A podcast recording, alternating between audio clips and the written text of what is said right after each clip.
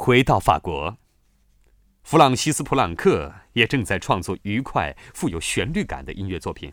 不过，当时这种音乐在法国并不如在美国那样受欢迎。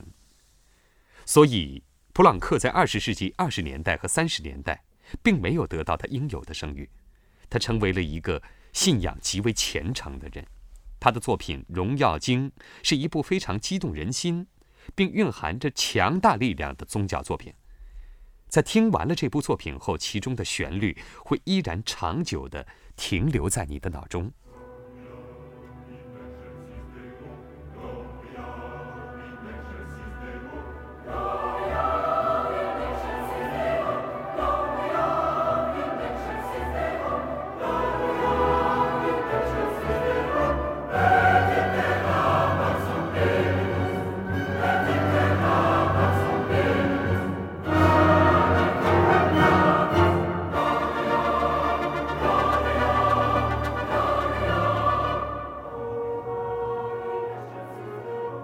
普朗克也有他幽默的一面，他为一部名为《小象巴巴尔》的童话谱曲。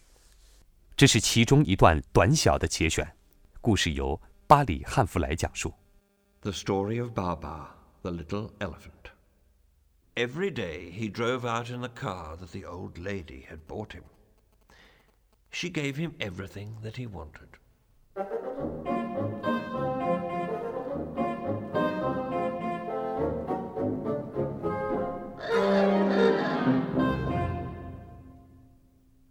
And yet Baba was not altogether happy.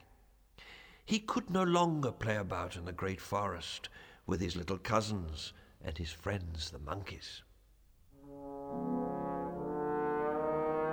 He often gazed out of the window dreaming of his childhood.